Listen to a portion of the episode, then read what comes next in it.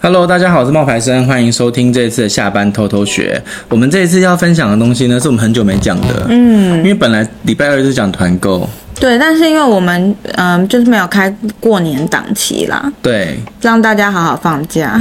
嗯， 所以这一次我们礼拜二要来分享的主题呢，其实是一部电影，也是我们最近被邀请去看那个首映，呃，媒体特映会，对，呃，要跟大家分享一部电影叫做《巴比伦》，嗯，你看了之后，你哎，你先讲一下剧情简介好了，剧情简介吗？其实我去之前还特别查了一下，你知道吗？它是呃讲述好莱坞电影崛起的初期，那在他们演艺界大大小小的小人物相互交流啊，在里面闯荡的故事。然后他这个导演呢、其实是《越来越爱你》那个拉拉链那个导演，对，所以我们在看电影的时候，那个配乐就觉得很熟悉，还有那个画面的故事，一直听到很熟悉的那个跳舞的那个声音，你对知道吗？对他想说不太对吧？为什么可以用别的电影的配乐？然后电影一结束，我就马上查，哦，对原来他是拉拉链的导演。对，然后其实这部电影的亮点有一个，就是它是从无声到有声的好莱坞的故事。这个其实就有吓到我，因为我我是完全不知道以前电影有过无声的年代。真的、哦，对，因为我不知道以前我以前想象的是默剧的那种，可是他们呈现出来的是有上字卡的，对我那我也不知道有上字卡，对，有上字卡的那个是，哎，原来以前的电影是播这样子的、啊。就是先给你一个画面，然后再告诉你说哦要转场了，这个然后那故转事场的是什故事么是什么的。对，这个我也那时候也是觉得很特别所以。我就觉得、哦、他们的发展其实真的是很快速、哎，嗯，对然后你会觉得那时候在看的时候，它的故事其实是设定在一九二零年代的洛杉矶，也就是好莱坞形成的早期啦。嗯，当时就是无声到有声嘛，整个行业就是。你知道追求金钱、地位跟权力，嗯，然后刻画很多很多的角色，嗯，然后呃，里面的角色我印象比较深的就布莱德比特啊，嗯，他很帅，对老了还是帅，还有马格罗比，嗯，对，然后还有迪亚哥、卡尔瓦，嗯，然后里面还有那个蜘蜘第蛛一人代啊蜘蛛人啊，就是陶比麦陶比奎啊对陶比对，还有李丽君，她里面演一个那个华裔的女明星。嗯，然后我那时候在看的时候啊，我就觉得这部电影其实它的音乐真的很好听，真的很好听，对，它的音乐真的很好听。尤其是他一开始的那个开场，嗯，那个很震撼，对，那个你是说那个 party 吗？对那个 party 很震撼，啊，对，还有大象嘛。对啊，然后哦，对，一开始开场的大象，对然后后来带进去那个 party，那个 party 是有吓到我，觉得哇，以前的好莱坞是长这样，纸醉金迷，哇，对不对果然是好好莱坞啊，对对对，一堆就在里面吸毒、嗑药、狂欢呐、然后对裸体啊、性爱啊，真的各种你想得到的里面都有然然后然后呃，我那时候看的时候，我印象比较深的是，他一开始就是那个大 party 结束之后，他们不是就开始过渡到说他们拍电影的事情吗？对，因为他们那个时候 party，这就是有点暴雷了。哦没关系吧，我们就是要介绍这部，就是要就是要讲了啊，就好是他没有关们选角非常的酷诶、就是他们一个本来的角色不能出演了，然后那个人就这样看了一眼 party 里面，他觉得嗯那个女的就她蛮了，正的，然后他很活跃，然后对对对，就说他很那有活力，就叫她明天来上演演戏吧，试试看这样子，就这样欸诶、对。可是那个当然是夸张啦，那个我觉真的得是我觉得很多少扯有一欸点，就是那就是在解解释说，比如说因为你长得漂亮，然后你去参加那些活动，你参加活动的时候你被看上啦、因为他们不需要有台词，那个时候他们不需用要台词讲话，所以他们只要有就是长得好看，然后在那边可以听从人家指令就好。然后又只要你哭得出来，你对表情丰富，然后你你肢一体语言好，你一当上了电影这种电影明星，对不对？当时的电影明星，你好像就会有很多的收入在然那后边。是默片的时代，对，然后去哪里好像都通行无阻。你对只要说我是谁谁谁有名的，人家你就叫可得以出让你名字可以进来。对你就可以进啊哪就进哪。然后他那个电影里面，我一开始印象比较深刻，就是那个在默片那个时代的时候，虽然它是默片，嗯可是所有的人都很有生命力，对 你就，看到每一个摄影棚很近，然后对，你就说有一立天到刻，摄影棚那个场景的时候，对对对不对我也是哇，在心中哇，原来拍电影在那个时候是这样，哇每一个对摄影棚就在隔壁，对对对然后那个对对隔壁不是说我们有隔一个帘子还是什么， No 不是，就是隔一个棚，隔一个那个就是木 架，对然后前面就是有一大堆的那个呃，那叫什么？呃演奏的音乐的人在那边演奏，对他演奏是现场演奏、收音，哎现场演奏，现场收音，这很酷然后为了要哎追那个最后的一道光，哎、可是明明那个电影就是没有音乐的啊，对啊，他为什么要在现场演不是奏呢？他，对啊，为什么啊？他是不是要给那些演员或是导演有一种情绪澎湃，制造出那种？还是他是为了让我们身临其境呢？我不知道哎、因为他其实那个电影播出来，当时是不需要有声音的、啊。是不会讲话的，对啊呀、是默片的时代，对啊，就只能够看他们的表情，看他们的情绪接吻啊，他们冲来冲去对跑对啊，对对这样对对子啊对对对，这种就怀疑那个音乐是不是给我们听的。有可能啊，那个但音但乐其实他坐在现场，我觉得他应该是让导演沉浸在，导演跟演员也可以一个想象，会不会？对有可能，嗯，然后后来呢，就是慢慢的就会过渡到现实的那个。就是现代有声电影的这件事情上，然后他那个电影其实有三个大主角，一个就是布莱德比特，一个是马格罗比小丑女，还有一个墨西哥的新人演员，就是迪亚哥卡尔瓦，就我们刚刚讲的那一个，哎、他其实蛮帅的，他其实蛮帅的，他有点像是墨西哥版的吴彦祖。嗯，他眼睛好大、哦，，对，然后配角里面有蜘蛛人嘛，就是那个陶比麦奎尔，就这个是最大咖的了啦。嗯，对，你知道我看完电影之后，我有去查这些角色是不是？虚构的还是真实的？对，我有去查哎、哎、怎么样？结果他的角色里面，他说是那个导演，就是拉拉链那个导演，他其实是从真实的好莱坞偶像中截取的灵感，比如说小布啊，就是布莱德比特，他演的是默片的超级明星，嗯，然后他演的那个默片的超级明星里面是一个风流热爱派对，而且片酬最高的超级明星。可是随着我们刚刚讲到的那个有声电影的上映之后，他发现自己没有办法去适应这个电影行业的转变，就开始陷入了瓶颈。嗯，他就开始在回想说，我我未来会怎么样？这一个角色其实结合了是真实的男明星的角色，在默片时代到慢慢的过渡到就是那个有声电影的时代的话，大概是三个角色，一个是约翰吉伯特跟克拉克盖博。那克拉克盖博到最后有出现，哦，是吗？有克拉克盖博，就是在最后他们有提到这个人，哦他们有提到这个人，然后那个呃道道格拉斯、范朋克这一些人的综合体，它其实是三个角色的综合体。这个角色，我当时看完觉得很难过、哎。对，为什么？因为他，嗯、到有声电影的时代，其实一开始他是很兴奋的，要迎接这样子的电影转变。我那时候心里还想说，哦，他一定是一个成功的角色，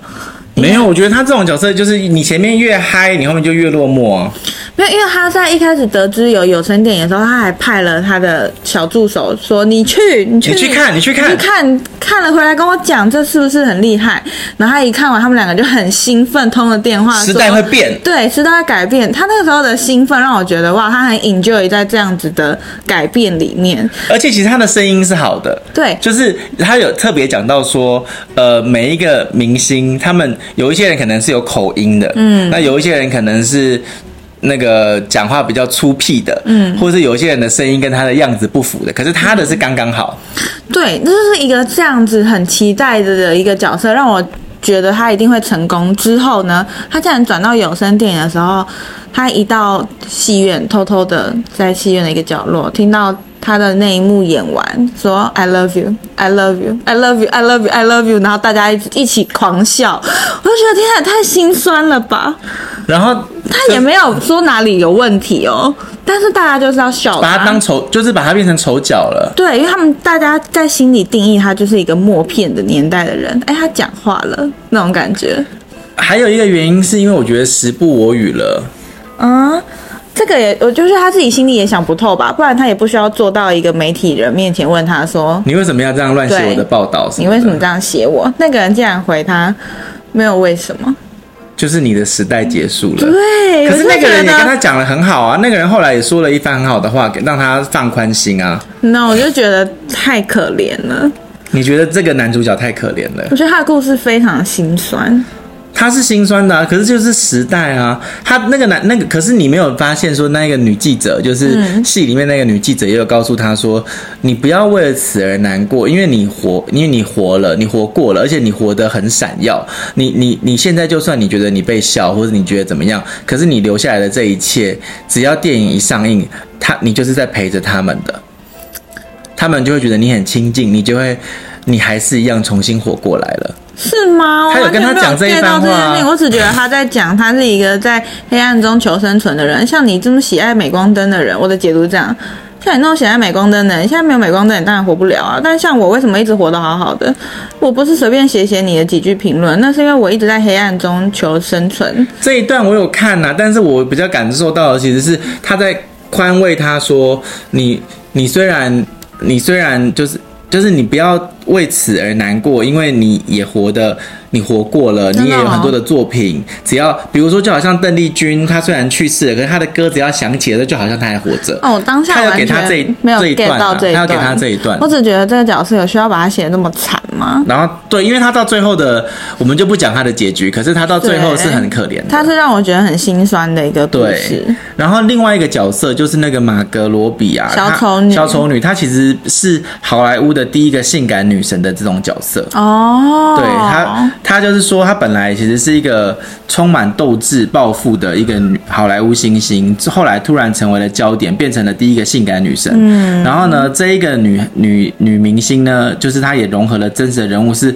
克拉拉包，还有那个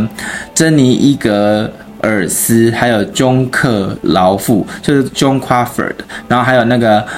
阿尔玛鲁本斯这些女性，可是其实简简单来说，她就是走一个那种性感尤物的路线、啊。嗯嗯，那你就把它想象成是一个那种，就是从二十二十几岁出道，然后出道之后呢，就是走那种性感的艳星路线。可是这个路呢，走了大概十几年之后呢，因为从无声变有声，她的那个特色，她本来的特色就是她情绪收放自如。嗯，我觉得可他是算是有天分在里面哦演，，对，可是他的声音就是烟酒 嗓，要克要克啥？对，所以他的声音并不是那种就是超级，就是他的声音并不好听。然后他有，嗯我就说，我就说他就是那种用字粗俗，然后不是一个上流社会的人。所以后来其实电影院的人或是看电影的那些影评，对他来说，对对都对他都觉得他是比较。中下阶层的，就是一个玩物的形象，哦，被玩所以弄的人的那种形呃。他象。们那里当电影明星，照样变得很有名，但是电影明星也有分档次是吗？在那个当然啦、时就像娱乐圈也有分档次啊。候嗯，就好像因为他就会觉得她只是在派对上被一眼看看见的女娘那种感觉。就好像你，就好像你，你就可以把它想象成说，呃，在在台湾的话，你就把它想象成说。蔡依林她是 level 很高的，她是乐坛的第一天后。嗯，可是你会有那些，比如说像比较丑角型的、美艳的、笨蛋的那一种，比如说像是之前的女 F 四啊，嗯，或者是像现在真的要讲话是那种很年轻的呃的时候的那种，像罗碧那个罗罗美美、罗碧玲嗯啊，然后或者是杨秀慧那种，就是会被大家，可能她只要认真起来，就像会被大家笑的那种感觉。哦，你看这一次那个跨年的时候，白冰冰不是唱了一首《First Love》？虽嗯然所有的东西。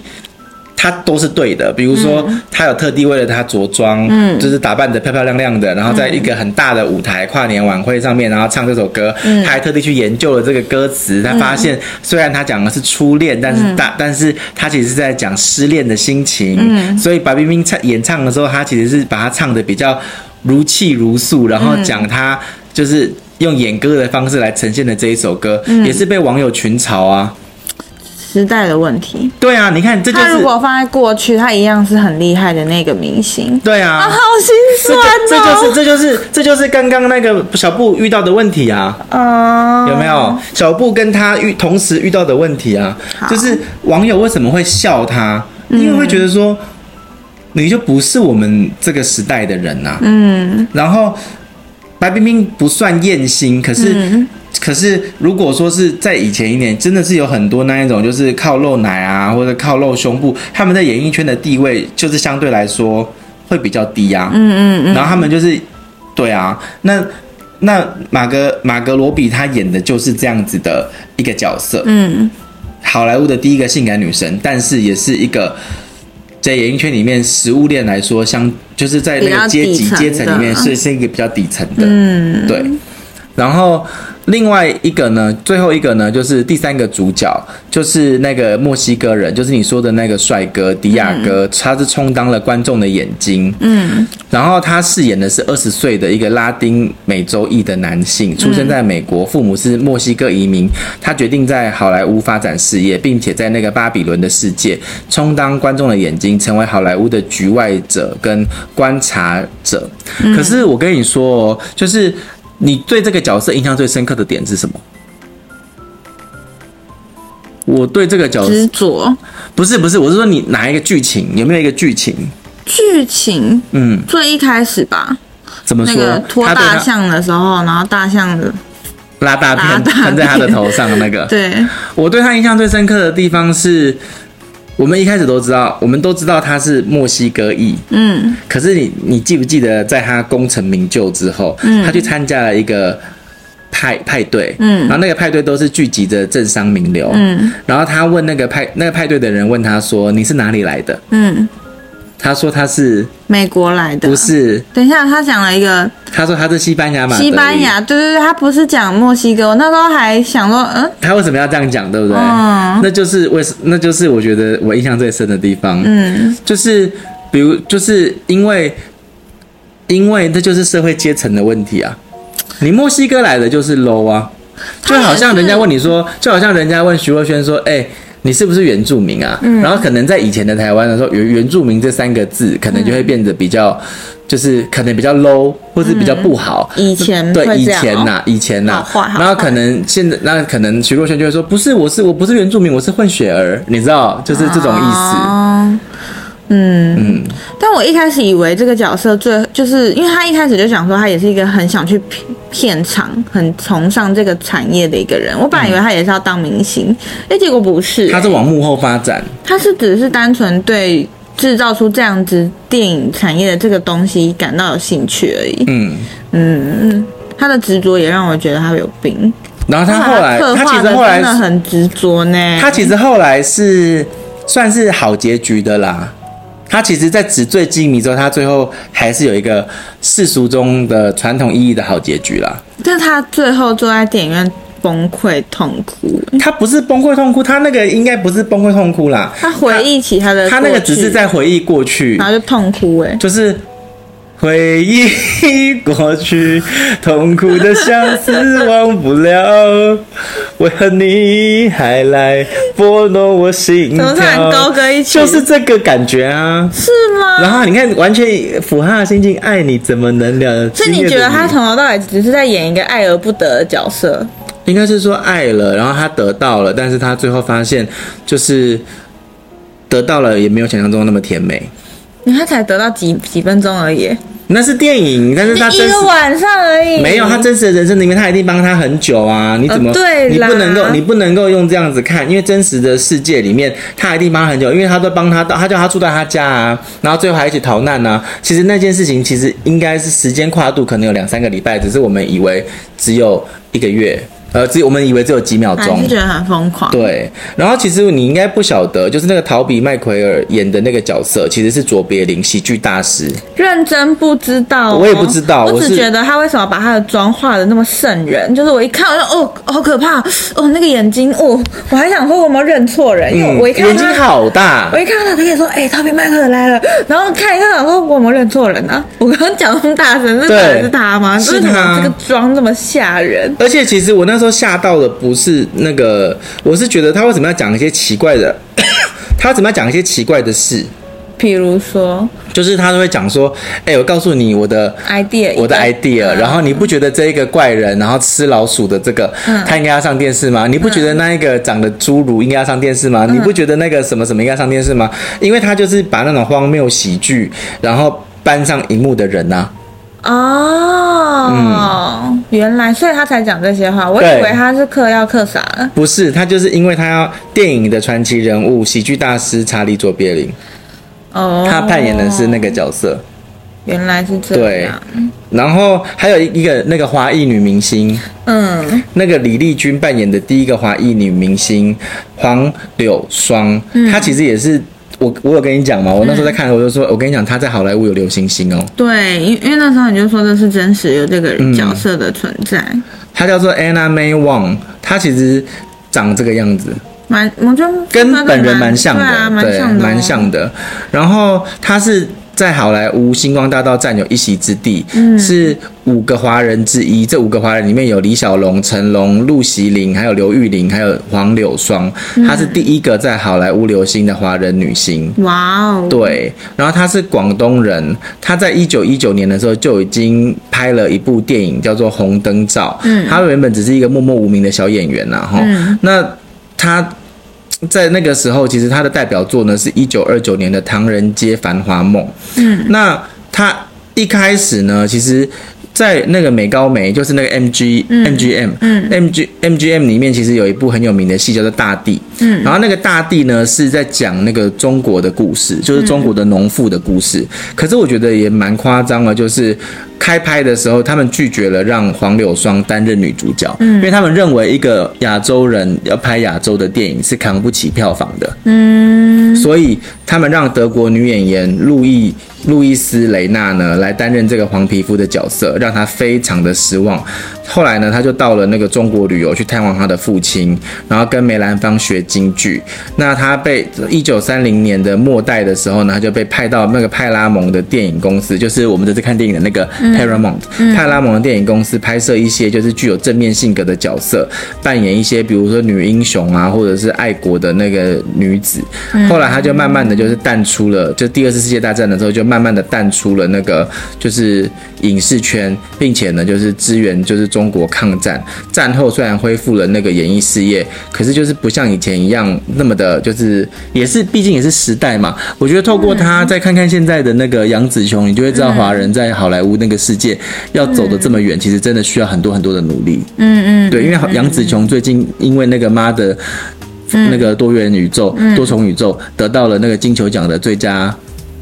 最佳女女女演员，嗯，对，然后她死掉之后呢，其实她留给世人的记忆就是典型的被扭曲的东方形象的龙女，或者是蝴蝶夫人的那种角色。直到她诞生一百年的时候，她回就大家有重新评价他的那个演艺事业，然后就有帮他就是。你看哦，他现在是二十五美分的那个，他有他的脸有被印在美国的铜铜板上面，哇哦，对他其实是厉害的，所以我们的那个电影里面其实也有讲到他，嗯，就是那刚刚那一部电影里面其实也有讲到他的，嗯嗯，对，那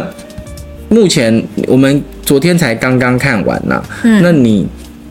看完之后你的结论是什么？但我觉得有一个角色没有讲到、哎，谁？那个小号手，哦，那个黑小号人，手，我觉得他也是贯穿整场电影，对对哎对，，那也是我觉得，他也是一个有名的人啊，嗯，对啊，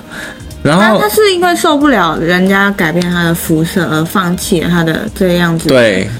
大红大紫的生活嘛，对啊，可是对他他在那个电影里面，有声电影里面，他就只负责吹音乐而已哦。对这也是我觉得很特别，就是那个电影里面，他就一直从头到尾都在演奏。也也也许是啊。你看电影的时候，他们可能不一定只是看剧情啊，比如说像我们有时候看歌舞片，有时候看的是演奏，有时候看的可能是不一样的东西。在那个时候，他能够选择的可能不多。